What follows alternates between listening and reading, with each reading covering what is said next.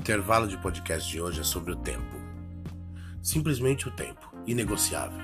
Não adianta reclamar que ele está rápido demais. Ele passa da mesma forma para todos. Não adianta pedir um pouco mais. Ele é escasso para todo mundo. Não adianta querer que ele volte. Sua história é escrita em um livro que não se apaga e nem aceita rasuras. Se me permite um único conselho, você precisa saber cuidar do seu tempo, para assim construir a vida que você merece viver. Então chegou a hora de fazer valer cada segundo que você tem e finalmente parar de mendigar por algo que ele não pode te dar mais tempo. Até mais.